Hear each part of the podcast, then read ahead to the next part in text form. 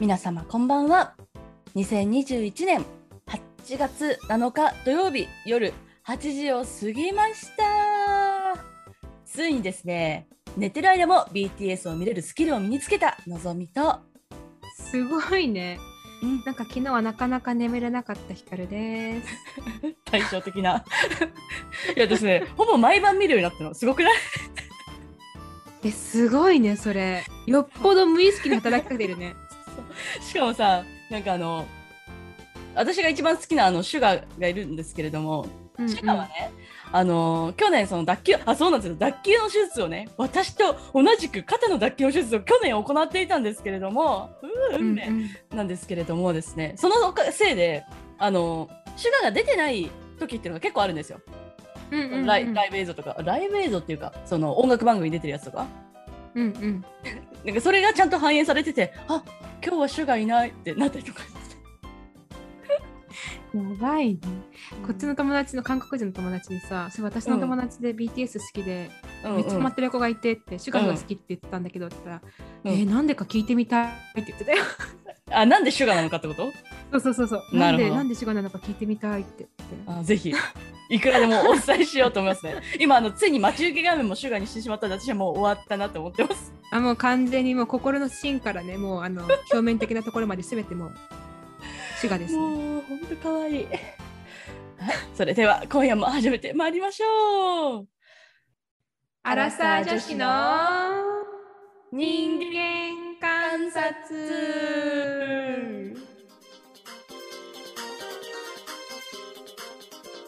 の番組は大学の同級生ながら全く別々の道を歩むアラサー女子のぞみとひかるによるざっくばらんな人間観察の模様をお送りいたします。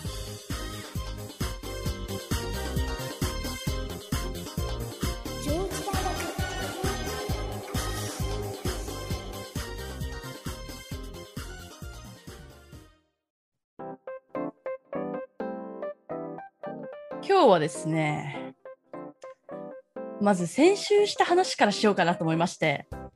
ニュースタイルで来ました？もしかして。ちょっと今日はおニューなスタイルでやってみようかなって思ってるんですよ。はい。先週ね。結構雑談っぽい話しましたけどまあでもなんか意外と今考えてるそのアラサーであることへの不安っていうのをなんか結構赤裸々に話せたのかなってちょっと思ってたんで、うんうんうん。どうですか？あそうですね。あそういう感じで。なるほどね。ちょっと今ね聞き手役のちょっとなんかちょっと気抜いてたわ。まさか意見を取られてまさかっとしっかりしてしっかりしてこもうラリーだからここからは、うんラリーなのね。オッケー。そうえーあそうですね。うん まあなんかでもうちらの中ではさこういつもテーマがあってまあテーマあったけどね、き先週も。うんうんうんでもう少しなんかこうこれについてこの部分を語ろうみたいな感じだったけどなんか先週はねどっちかっていうとリスト化してった感じはあるよね。そうですねう。ん、で こんなこんな感じ？ニュースタイルの始まり。ちょっとうまくできてるかちょっと全然わかんないというか、まあ、ちょっとうまくできてないなっていう気はしてるんですけどちょっと早速お便り読んでいいですか？どうぞどうぞ。はい、えっと、まず一人目いただきました。はい。のぞみさんひかるさんこんにちは。いつもお二人と会話してるみたいな気持ちで楽しく拝聴しています。お二人より少し年上のギリギリアラサー女子うるうと申します。一昨年入籍したばかりの新婚でパートをしながら家庭では家事全般を担当しています。ここがすごい好きなんですけど家庭では家事全般を担当していますってすごいいい言葉ですよね。はい自慢というにはあまりにも平凡かもしれませんが伴侶ができたおかげで良かったなと思うことがあったので投稿させていただきました。一つは趣味の幅が広がったこと。相手と暮らし相手が楽しんでいる姿を見て最近とあるゲームにはまっています。ゲームは害悪と言われ両親にはあまり触らせてもらえない環境で育った私だけではこの楽しさに出会えていなかったと思います。また今まで自分の好みじゃなかった映画やアニメなども面白がれるようになり全体的にいいなと思えるものが世の中に増えたように感じますうんもう一つはネガティブ思考がマシになったことです。もともとネガティブで寝る前とか延々とネットサーフィンをしてどんどんネガティブになってしまっていましたが家族の用事や家事をやりながらバイトに行ったりしていると疲れが勝って自然とネットサーフィンの時間が減りネガティブが影を潜めるようになりました。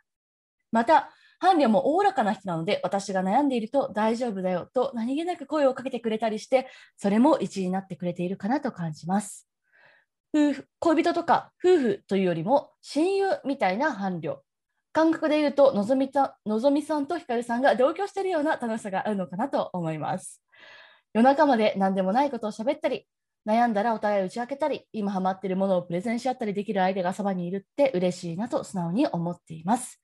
本当に些細なことですみません。最後になりましたが、お二人ともお忙しいと思いますが、お体に気をつけてお過ごしください。これからも応援しています。こり。こりですね。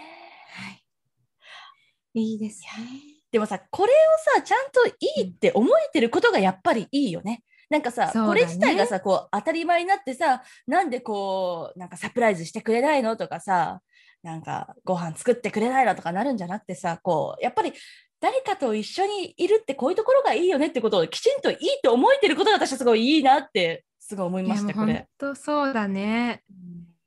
なんかこう見つけようと思ったらねいくらでも嫌なところとかってさなんかまあ人間ねどのどんなカップルであれ多分あると思うけどうん、なんかこう小さなんだっけな小さいことって言ってたっけ？些細なこと、うん、些細なことで。なんかでもそこをねこうこれがこれが幸せなんだなっていうふうになんかこうさ自分でか噛みしめながら生活できてるってすごいいいね。ね。うん、このさ趣味の幅が広がるってさ私なんかすごいなんか分かるっていうかさなんか私の場合は趣味の幅が広がるにとどめられなくてなんかそのオセロで言うと白だったものを黒にしちゃうみたいな なんかそのこれまでの自分が好きだったものが拡張されたっていうよりも全部こう取っ換えちゃうんだよね。はいはいはいはい。だからなんか、あだからさ、元カレ M とかをさ、あサマーズサマーズを朝から晩までつけてて、こうやって楽しむ方法あるんだ、あこれの方がいいみたいな感じになっちゃうわけよ。えー、じゃあインストールし直したんだねなんか自分のそうなの。元々あったもの。そう。だから、このへね、ー拡張されてるぐらいが多分ちょうどいいんだろうなと思なるほどう。ね。うん、なんかさ、変わっちゃうとさ、その、うん本来の自分も入れ替えちゃうみたいな、そういうこう感じになっちゃうから、そうではなくて、そう自分があって、それがちょっと広がってるぐらいなところがいいんだろうなって、ちょっと思わさなんかれてしまいました。さこのねこの文章からさすごい、なんかこう本当兄弟のような親友のようななんか2人が想像できるよね。ねえ。だってなんか私たちが一緒に。同居してる感じらしいですよ。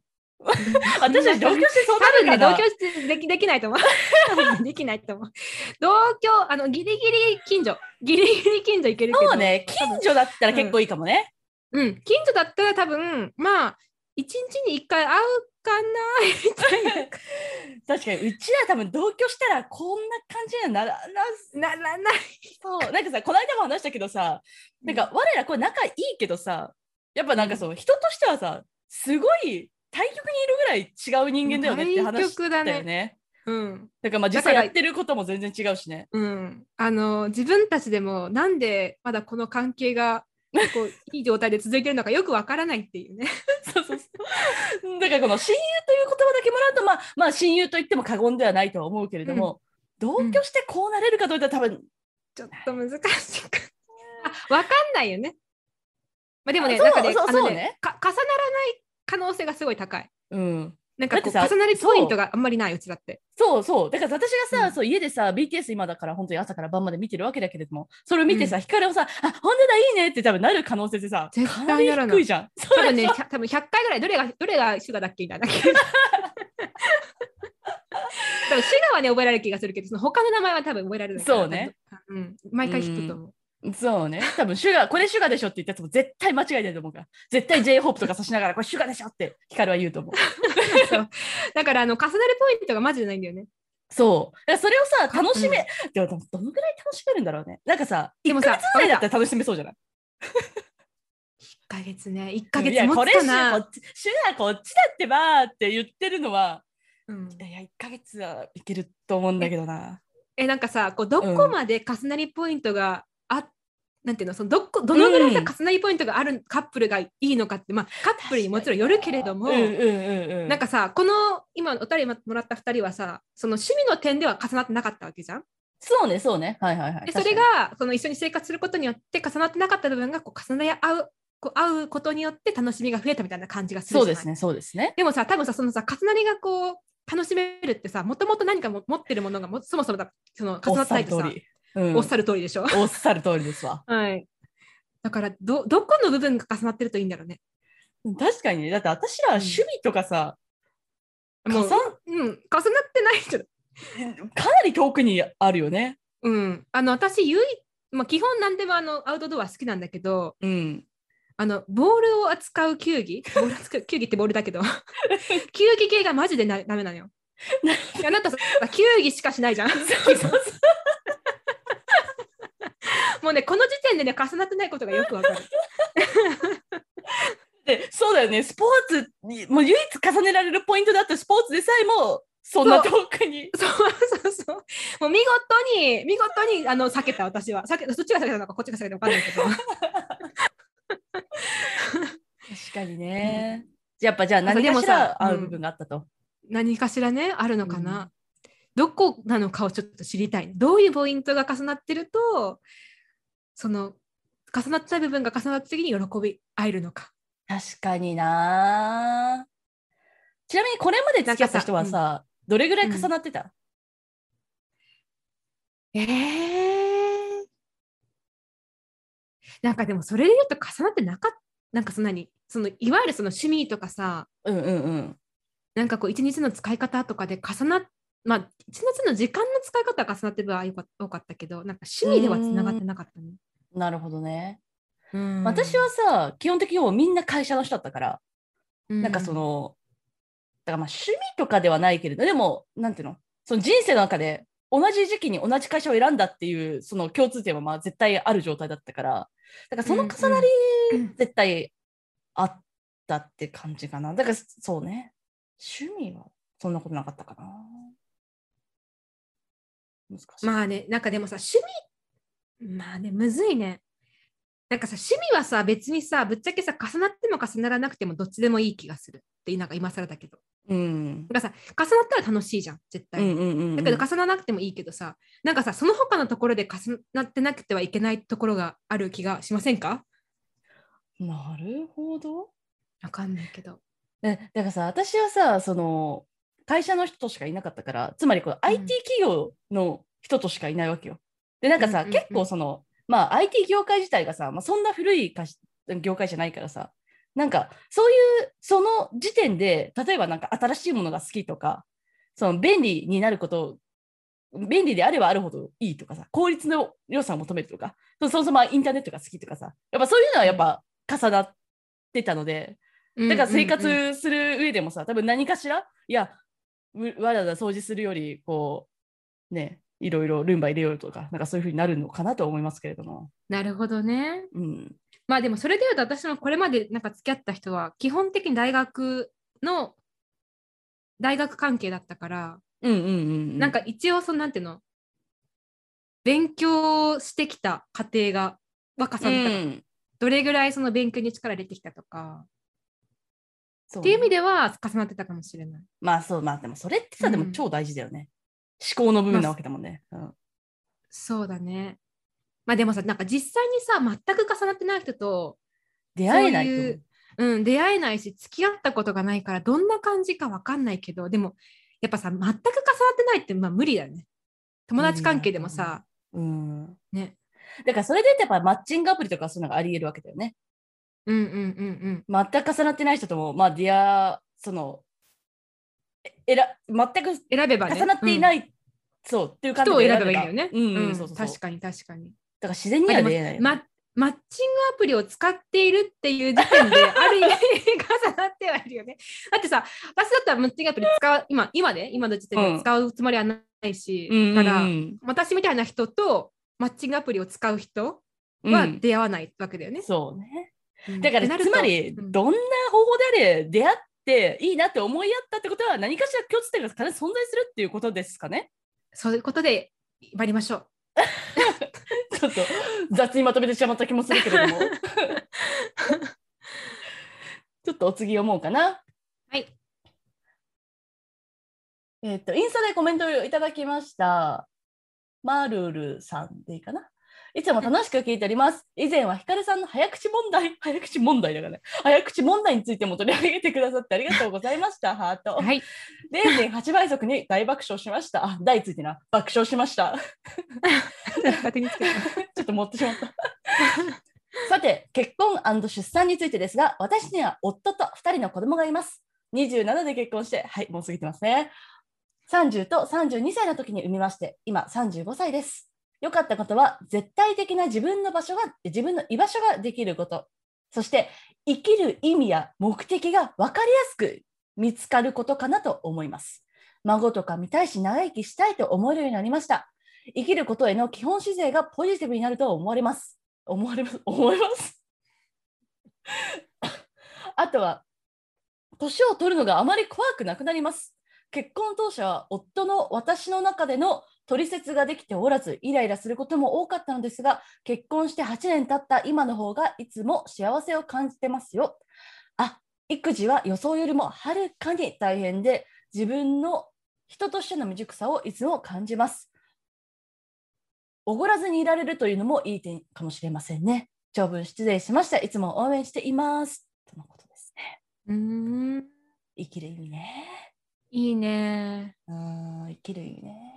なんかさ、この結婚当初は取説がお互いの取説が分かってなくてイライラしてっていうのって私こっちに来てもさ聞いたのね、うんうんうんすごい仲いいまあ本当にもうすごいぴったりって感じのカップル結婚されてるカップルがいるんだけどうんうん。でもさ見るからに子供4人いてもう見るからに幸せなか家族って感じなのよ。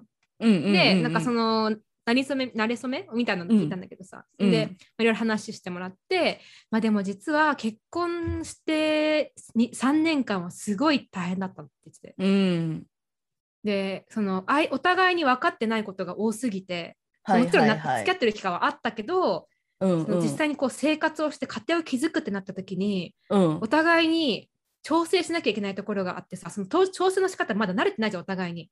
うんうんうんうん。なんかその最初の3年間がすごい大変だったって言ってて、なるほどな。と思う。うん、なんかこのね、マールルさんもうん。最初はね、その分かなか分からなかったからイライラすることもあったけどって言ってたけど、そんな感じなんだろうね、きっとね。そういうこともあるんだろうね。うんやりそうでしかないでしょ。うん、だってさ、うちらもさ、こんだけさ、毎週話してさ、いっぱい話してるけどさ、一緒に住んだら絶対取説必要だもんね。必要だね。うん。なんかさ、だからこう、その、そういう、まあだ、前も話したけどさ、これ、結局、人と人とが、で他人が生活するってさ、めんどくさいことの方がぶっちゃけ多いじゃん。調整しな。きゃいけないことばっかりだし、うん。好きなように暮らせないしさ。うん。でもそれを超えて一緒に暮らしたいっていう気持ちがさ、勝った場合続くんだろうし、これつ、このめんどくささよりも、その、何？自分一人で生活したいとかさ、こう相手への愛情がこう、何？減っちゃった時に、うんやっぱりやめようかなってなるのかね。うん取説ってさ、具体的になんか、どういう流度なんだろうね。細かさ。うーん。なんかでも、わかんないけど、でうちら二人ともそういうの経験したことないかわかんないけど、はいはいはい。なんかさ、あのーここでこういうことしたらや相手は嫌がるなとかさイライラするんだろうなとかっていうのをもう一個一個なんかこう地雷踏んではまた戻り地雷踏んではまた戻りみたいな感じなのかね。大変だな なんかでもさそれってさあの、うん何普通にうちらもやってきたことっちゃやってきたことだよまあそうね。だから恋人に限らずだよね。うん、あの例えばさ自分の何そ育った育った家庭でもさうん自分が育った家庭でもこういうことしたら母親は怒るんだなとかさこういうことするうとその父親はイライラするんだなとかさあこういうことしたら喜る喜ぶんだなとかっていうのをさもうもう毎日毎日ま学ぶわけじゃん。確かに。そうで結局家族と生活するっていう手段しかさ、まあ、ちっちゃい子にとっては特にないから、うん。もう必死で多分探すんだろうねそのうん無意識のうちに。うんうんうん。だからそうだね家族がお互いのこと一番分かってるってさ、まあ、本当にその日々のこう 勉強の積み重ねなんだろうねきっとね。確かにうね。んなるほどな。だそれが3年ぐらいあると取説ができてくると。うん、なるほどね。なるほど。あとさ、この生きる意味や目的が分かりやすいっていうのもさ、まあ、確かになと思ってて、でなんかこれも前言ったかもしれないんだけどさ、そしてあの犬に例えてすごい申し訳ないんだけどさ、言ってたね。そう、うちの犬がね、2匹いたんですよ。で、片方が、その、もう死んじゃうかもみたいになった時に、で、病院にさ、動物病院にこう、入院させて、で、お母さんととぼとぼ悲しいねって言いながら帰るんだけど、でも帰ったらもう一匹こう元気な犬がいると。ってなると、やっぱ頑張ろうってこう、頑張って生きなきゃっていうふうに確かに思ったんで、やっぱ、あとそう、その時に、やっぱ子供を作るってこういうことなのかなって お思ったんですよね。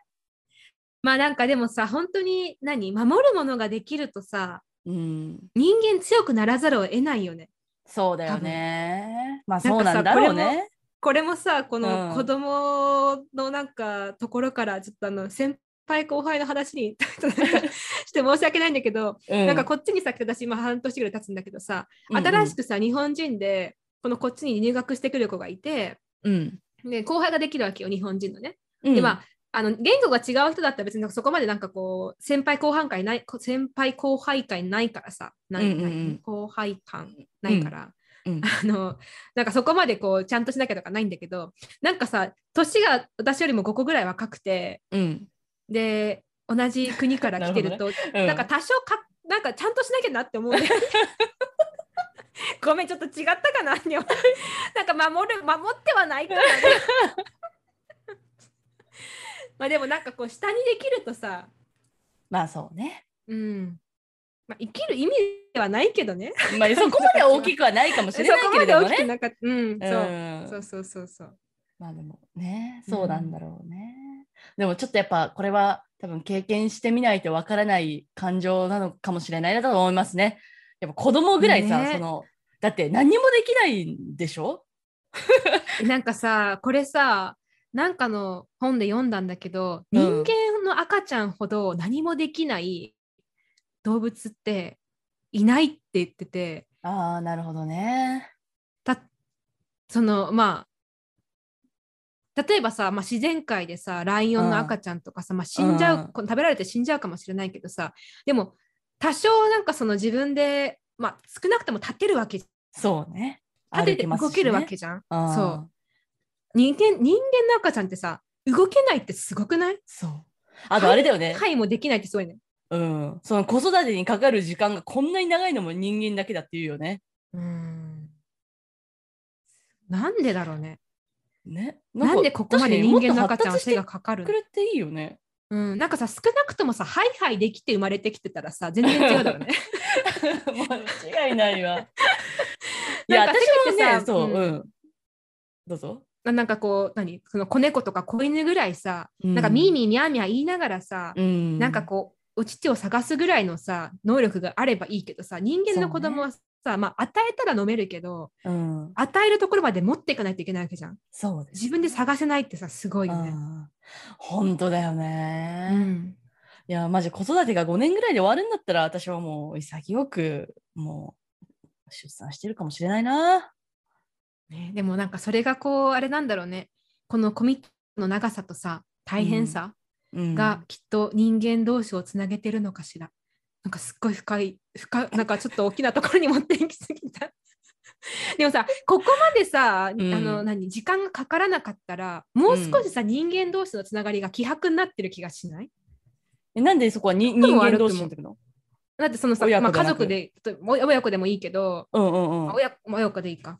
親子でさ、うんあの、なんか例えば5年でも本当に育っていくとなったらさ、うん、なんか家族っていう考え方がそもそも全まあ然違うそうね、それはだろうし、ないだろうね。うん。うん。なんかここまで家族に関して悩むこともないだろうし、うん。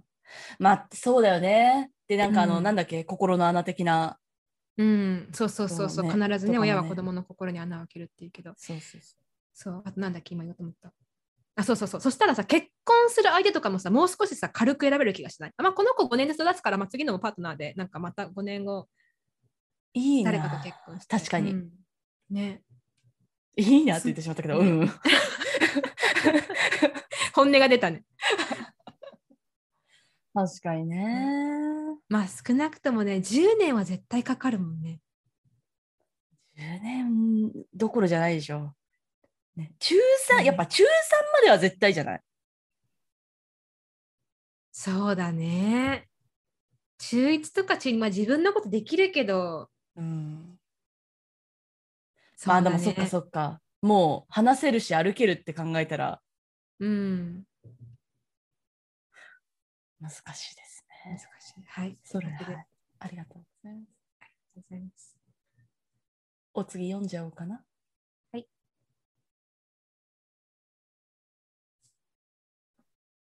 えーっと、ラジオネーム、ドグリグラ、トグリグラ。まあ、グリとグラがトグリグラ、うん、かさんです。こんにちは。いつも仕事、電車、寝る前、楽しく聞いています。結婚最高と思っている私です。初めてお便りします。初めに書いてしまいましたが、好きな人とずっとにずっと一緒にいる約束をして、今のところ一緒にいます。今、入籍から11年、付き合って15年ぐらい経っています。変わらず夫のことが大好きです。私はもともと結婚したいと一度も思ったことがなく、今の夫と付き合うまでは結婚が嫌で別れるということが何度もありました。プロポーズされても結婚が嫌で別れる。一生の約束ができる自信がない、子供が欲しくないという思考のため、好きな時に付き合い、好きな時に別れる以外の付き合い方に意味を感じていませんでした。しかし、現夫に結婚するって言われた時、ああ、別れるの嫌だ、結婚しようって普通に思い、何も考えず、うん、すると言い、そのまま結婚しました。相手のことが大好きで、この人と別れるぐらいなら結婚しようと思ったのでした。でも、子供は欲しくなかったので、そのことも話し、お互い了解の上で結婚しました。かっこ私はピルユーザーなので、私の意思を変えない限り、うっかりできることもありえません。そして現在、9歳の子供もいます。相手が子供ができれば欲しいなという思考なのは知っていて、でもとても優しさの塊の人なので、私と結婚したら子供が得られないならそれでいいと言ってくれた人だったのです。結婚後数年経った時、ああ、この人の気持ちを汲んであげられるのって合法的には今私だけなんだよなと思い大好きな人の願いを叶えるのが私だけだと気づいたのでかっこ遅い。じゃあ叶えてみようと思い幸い授かれたので産みました。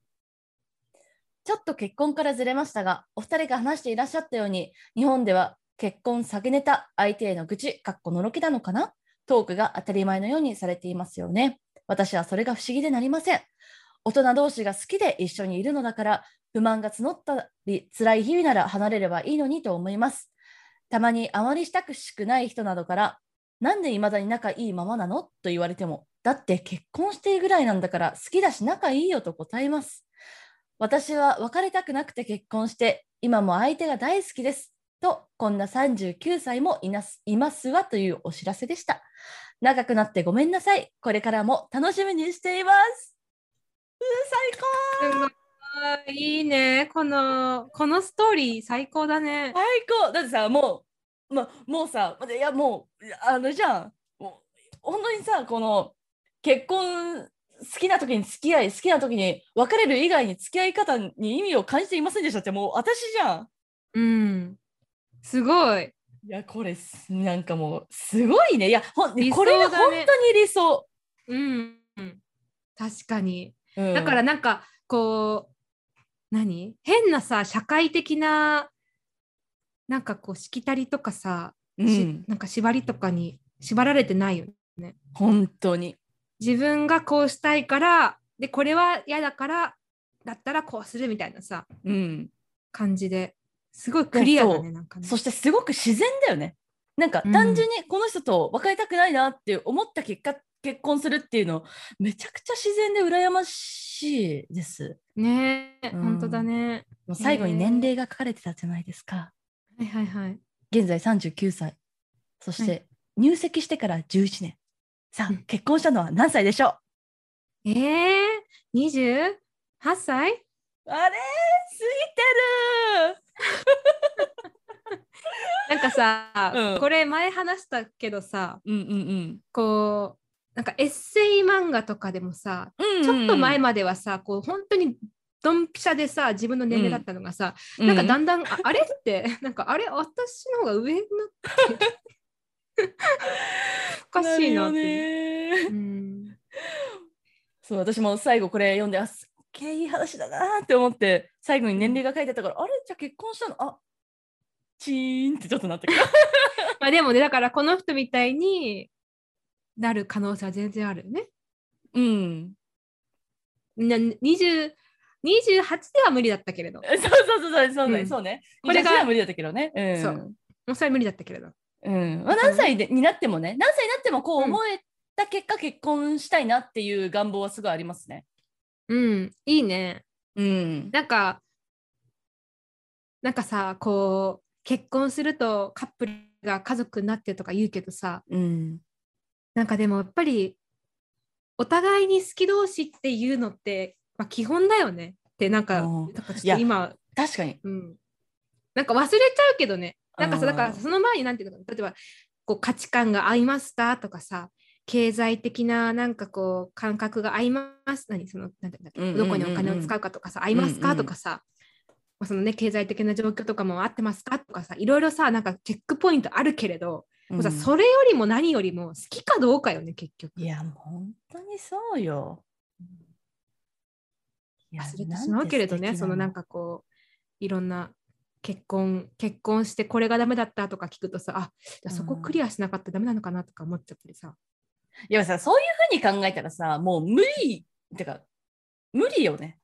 うんなんかさ、そんなさ、なんていうの？世の中一般で言われてるさ、このポイント、このポイント、このポイント、このポイントがあってなきゃとか言われるのをさ、なんか、じゃあクリアしたところでね、本当にさ、その好きっていう気持ちがなかったらさ、無理だし、あとさ、恋愛と結婚は違うよねっていう人もよくいるじゃないですか。なんか付き合う相手と結婚する相手は違うよねみたいな。うんあそういうのもさ、ちょっと不自然だなって思うんですよね。うんでそれこそさ、うんなんかその、結婚という目的があるからこそ違うってなるわけだけどさ。なんかうん。このとぐりぐらさんみたいにさその好きだから一緒にいますみたいなだけだったらさやっぱそこって違わないはずだなって私は結構思っていて。うん。なのでそう。確かに。結構自然なのが自然な感じがすごくいいなって思いました。私も自然に結婚したいから。自然に結婚したいとか言いなそうがら、うん、ちょっといろんな違うこと言ってる気がするけど、うん、そうですね。まあでも本当この理想な感じだね、うん、ね、素敵でございます。素敵で。す本当に。そして、最後また素敵なの言っていいですか？お願いします心の準備はできてますか？皆さん。ちょっと長いんですけれども、読ませていただきます。はいのぞみさん、ひかるさん、こんにちは。今年32歳、東京から地元がある田舎に帰り、自営業を始めて2年、去年末結婚しまして、既婚者でもあるモナと申します。長文メールになると思いますが、よかったら読んでいただけると嬉しいです。この後ですね、私たちについて書いていただいているんですけれども、こちらのありがたく光と共有させていただきました。ありがとうございました。とにかく素敵だと言っていただいてありがとうございます。そして、7月31日の配信で結婚してよかったことを聞きたいと話されていましたので、去年末結婚しました。私と夫の話を聞いてください。結婚しました夫は3歳下。最初の出会いは田舎にある大学で、私が4回生、彼が1回生。大学最後の学祭イベントで一緒になり、準備期間を含め1週間関わっただけでしたが、かっこ会話もほとんどしていません。彼からなんとなく私への恋を感じていましたが、当時付き合っていた人がいたこともあり、可愛い後輩ぐらいにしか思っていなかったので、それ以降は SNS で相手のことを知るぐらいでした。そして私は卒業し、東京へ。SNS で彼の近況を見ていると、彼が大学を休学、ベトナムで1年間過ごしている。大使館で働いたり、原付バイクでベトナム横断など、とても活動的で面白い考えの持ち主だな。とても人間として魅力のある人だなと感じるようになりました。そんな中、私は当時付き合っていた彼とお別れすることになり、落ち込んでいたタイミングで、後輩の彼がベトナムから日本に帰る前によかったらベトナムに来ませんか？案内しますと声をかけてくれ、行ってみたら何か気づきがあるかもしれないとベトナムへ行きました。その時に彼と5日間ベトナムで過ごし、彼のことを知り仲良くなるきっかけになりました。ですが、特に恋仲になることはなく、私は社会人として、彼は学生としてそれぞれの生活を送り、年に1回か2回会い、お互いの近況ややりたいことを話しできる飲み友達のようになっていました。そして、彼が大学を卒業し、社会人になる前に南米に4ヶ月旅をする出発前に、好きですと告白されました。いいね。それでも私は付き合ってほしいと言われたわけでもなく、ましてや南米に行っていろいろと経験して帰ってきて、社会人になっていろんな中に揉まれ、その気持ちも変わるのではないか。そして恋多き私は実はその時に好きな人がいたりで、ありがとうと答えるだけでそのまま彼は旅立ちました。そして南米から帰ってきているはずの彼から数ヶ月経っても連絡はなく、社会人として忙しく日々を送っているのだろうなと思っていたところ、半年後にまた会うことになり、そこで改めて結婚前提に付き合ってくださいと告白されました。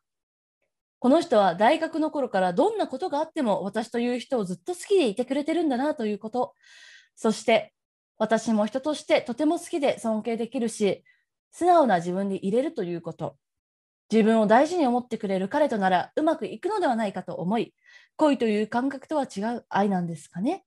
おお付き合いすることを決め、同居。2年前に彼が大学があった田舎に帰ろう。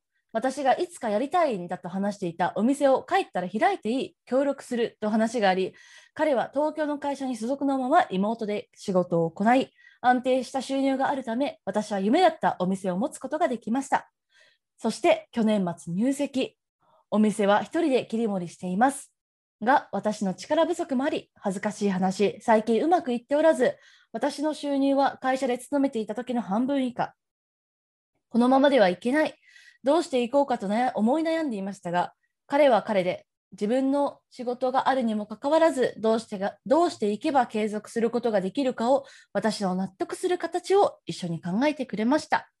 この先どうなるやら全くわからない毎日でしたが毎日ですが、どんな時も心の支えになってくれたり、私の夢を応援してくれる彼の広い心と出会えたこと、家族になれたこと、とても感謝しています。年を重ねてもそんな風にずっと思えるように、また彼にもそう思ってもらえるように、いつ何が起こるかどうなるか分かりませんが、私自身が日々を楽しみ、少しでも前へと進み、尊敬してもらえるような人になれるように微力ですが、いつか彼の望みも叶えられたらと常に思い、行動していけたらと改めて思いました。出会いから結婚まで長くなりましたが、結婚、出産、家族を持つことだけが結婚ではないと思っています。それぞれいろんな形があると思います。毎日一つ一つ考えて生きているのぞみさん、ひかるさんならきっといいご縁があると思います。これからも毎週楽しみに配信を待っています。また長文メールを送ってしまうかもしれませんが、お許しください。なんかこう一つのドラマを見たかのような気分だね。そうですね。なんと素敵なストーリーなんですの？ですの？なんかこうそして最後の文のなんかこう、メールの終わりもいいね。なんかこうさ、うんこうなんか全部が全部ハッピーっていう感じじゃないけどその、ね、仕事で大変なこともあるんだろうけれども、なんかでもそれも協力して頑張っていきたいみたいななんかこう素敵だね。そしてね、結婚、出産、家族を持つだけが結婚ではないと思っていますっていうのもいい言葉ですね。なんか、言うことあります？なんかもう、なんて言うんでしょう、この感覚。ねえ。なんかでもこのやっぱ旦那さんも旦那さんもっていうか旦那さんもすごい素敵な間違いなんてかないいうね。こうすごいさいろんな国に行ってワイルドにいろいろ活動しているけれどもうん。なんか結婚して自分のパートナーのことを本当に支えたいっていう愛情深い人であって、うん。まあ、その意味で家庭的なのかもしれないしなんか本当に素敵なカップルですね。ね、しかも大学のさそのひょんなきっかけからさこんなにずっと好きっている人って小学生以外にいる、一途だよね。うん、私小学生の時でもさあのクラス替えごとに好きな人書いてましたよ。うーん。すごいよね。うん。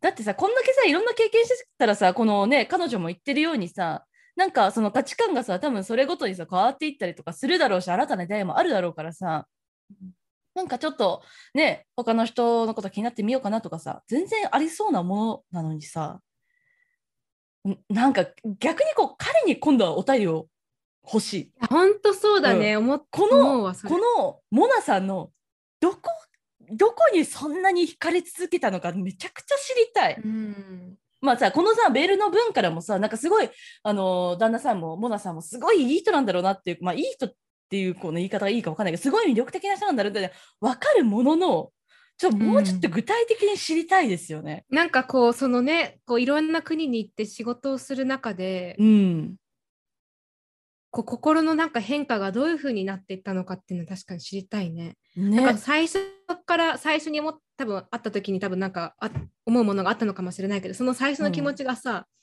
数年経つ中でこうどういうふうに変化して結婚そのだってね久しぶりだってだって結婚全体に付き合ってくださいってさ、そうだよ。うん、すごいよね。すごいよね。うん。いやすごいよね。でなかなかできなくない？だって12回しか、ね、年に12回飲んだりするだけだったりとかさ。あとはまあなんなら振られてるわけじゃない。ありがとうってさ。ありがとうって言われて振られるのってさなんかなんていうの？そのすごい年上の人に振られたかもすごいあるしさ。確かにね。それなのにいやーさ素敵。すごいようん、うね、ん。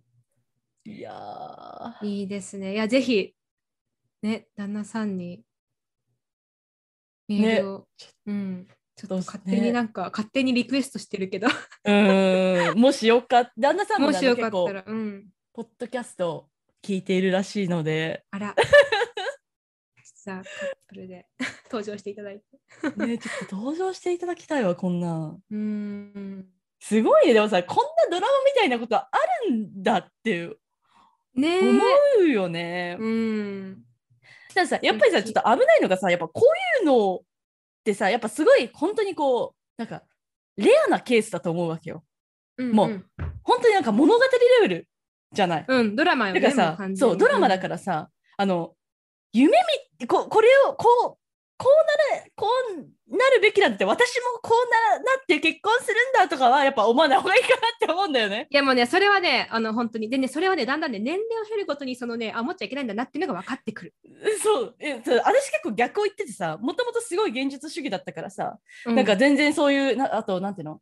あのー恋愛に対してなんかそのこういうのが理想とかさなんかこんな思いしたいみたいなのが全然なかったからさよかったんだけどさ、うん。最近は逆にその DJ 松永しかりシュガしかりでちょ逆にちょっと妄想し始めてきてるから、ちょ危ないなと思ってるわけよ。だからちょっと気をつけようと思って。なんかで、そうね、でもさ、やっぱりこの全部のお便りに共通したのはさ、うん。なんかこう、まあ、好きで結婚したっていうのがもうさっきもそうだけどさ、もうなんか、うんもう共通項よね。そう。なんかさそうよね。趣味があったうんから、うまくうまくいくかなと思ったとかさ、うんなんかそういう変なこう頭で計算したところじゃなくて、うんいや好きだから結婚してみたいななんかすごい自然体だよね。そうあと単純にねなんかその結婚っていうものをしたくてなんかいろいろ探し回ったとかでもないからね。うん、でさなんかさ、うんどの人たちもさ結婚って多分すごいだそれぞれに大きいイベントだったんだろうけど、うん。なんか本当にこうパスしなんていうのかなゲートを通ったっていう感じで、大確かに確かに。きな山を乗り越えたみたいな感じでもないし、うん、なんかゴールだったっていう感じもないね。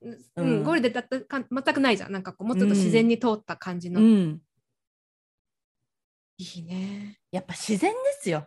私は結構ねそう自然っていうキーワードね結構自分の中で大事にしてるんだけど。自然であること大事ですね。変な私変なそう、うん不自然なエネルギーを使わないっていうのを結構気にしてて私は。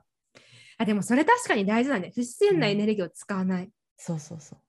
確かにや。っぱねどんどんなんかねじ曲がってく気がするんだよね自分自身が。不自然なエネルギーを使えば使うほど。そうん、それがさなんかなりたい自分にもしかしたら近づいてるかもしれないけれどもなんかいずれ破綻しそうな感じがすごいしてて、うんやっぱそういうのをねしないっての大事ね。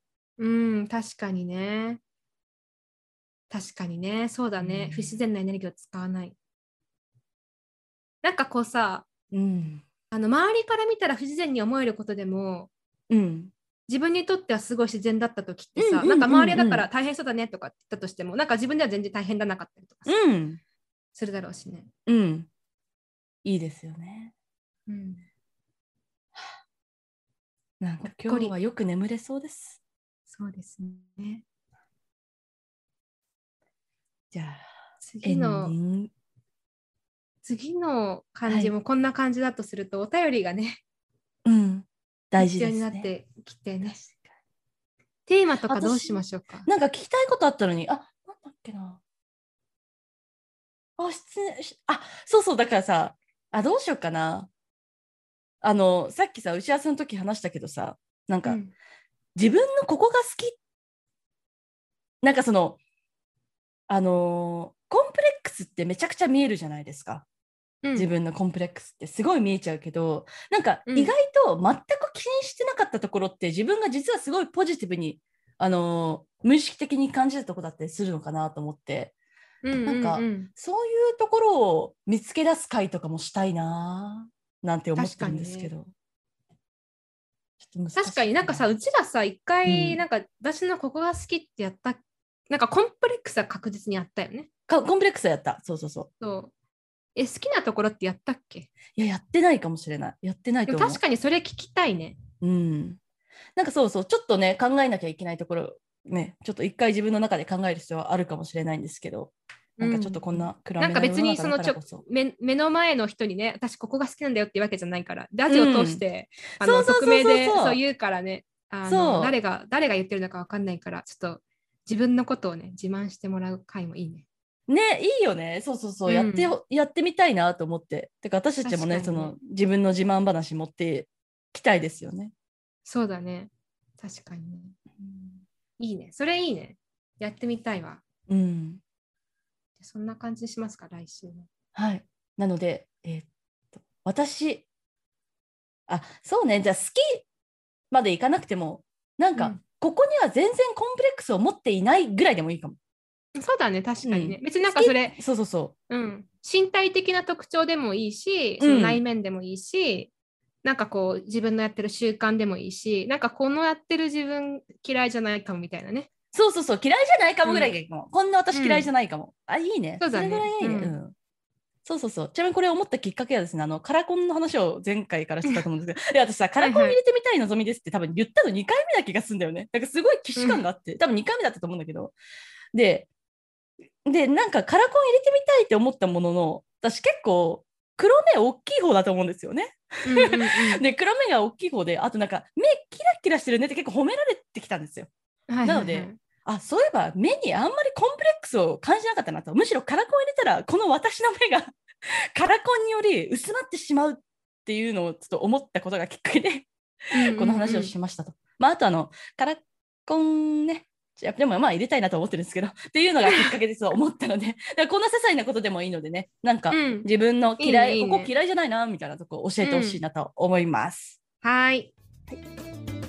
アラサイの市の人間観察。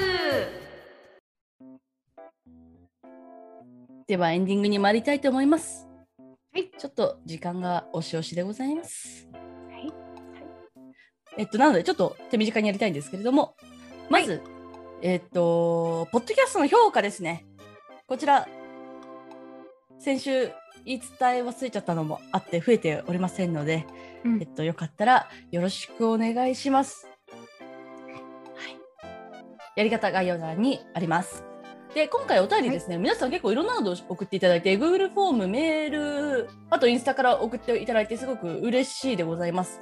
で、いずれのリンクもリンクツレイの中にありますので、送りやすいところから送っていただければなと思います。で、来週のテーマは、えっと、私のこういうところ嫌いじゃない。いいね。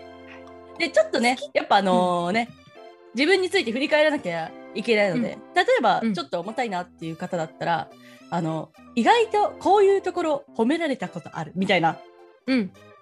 そういうね、褒められ経験とかをね、うん。聞きたいですね。そうだね。確かに。うん。いいね、いいね。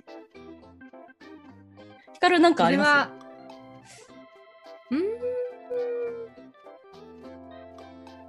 なんかでも確かにさ、これさ、自分のここ嫌いじゃないかもって確かにちょっとワンステップあるね。考えるのにね。そうなのよ、うんあとね、気づかないっていう可能性が。やっぱ悪いとこにしか目がいかないから。そうだね。うん。嫌いじゃなんかねあでもえっと不器用なところとか、うんドジなところうんうんうん。なんかそのぶネガティブに見えるしネガティブなポイントに見えるけどなんかでもそのなんか不器用にやってる自分意外に嫌いじゃなかったり、うんうんなんかその不器用なところがなくなってそのもっと器用に何でもこなせるんだったら多分それ私じゃないなって思うんだよね。だからほどね。そうだからなんか不器用なところをがあるから失敗もするし、うんうんうん、なんかこう格好悪いんだけどでも多分それがなかったら自分じゃないって考えるとあなんか悪くないなって最近なんかね自然と思うようになってるなんかあ、いいですね。うんっていう感じかな、いいと思います。うん、あ褒められたことはないけれどそこで 不器用でいいねとかさあなんか不器用はさすがにないけど、うんなんかそういうのないけど、まあ、単純に自分の中でね、うん、悪くないじゃんって思ってる。いいですね。うん、ありがとうございます。はい。それと、えっと、インスタでちょっと私気気が乗ればというか、まあなんか、タイミングがあればですね、あの、インスタライブしながらカラコン初挑戦ライブしたいなって思ってるんですけど。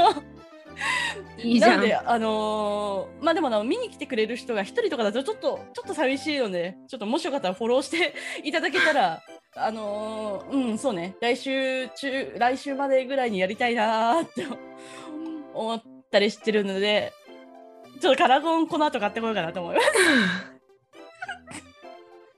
とりあえず買わないとね、入れられないからね。うんちょっと、そう。で、なんかさ、インスタでさ、そう聞いたのみんなにカラコン入れたことありますか、うんとか。うんあと、おすすめのカラコンも教えてくださいって言ったんだけど、あの、カラコン入れたことある人たちが結構、だいぶ少なくて、あと、いつも入れてる人に関しては0人だったので、あの、おすすめのカラコン教えてもらえなかったということもあるんですけなはい。ちょっと選んでこようかなと思います。はい。はい。それでは、今週は以上にしていた、していた、ししようと思いますので、はい。皆様、本日も聞いてくださいまして、ありがとうございます。お便りいただいた方も本当にありがとうございました。ありがとうございました。それでは皆様、おやすみなさい。おやすみなさい。